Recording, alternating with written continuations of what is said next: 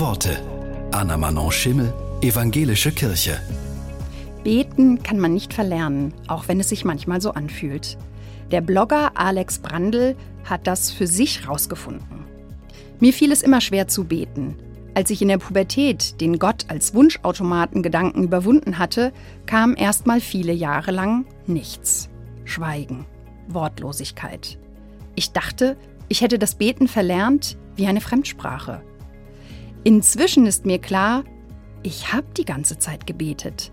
Jedes Staunen über das Universum, über Primzahlen, über Rotarschpaviane, über die Zwecklosigkeit der Liebe, ein Gebet. Beten ist für mich heute ein inneres Staunen. Wenn ich bete, freue ich mich, dass ich nicht weiß, was Beten bringt. Diese unendliche Differenz zwischen mir und Gott im Beten spüre ich sie. Und das bringt mir Gott nah. Klingt paradox, ist es auch. Gott sei Dank.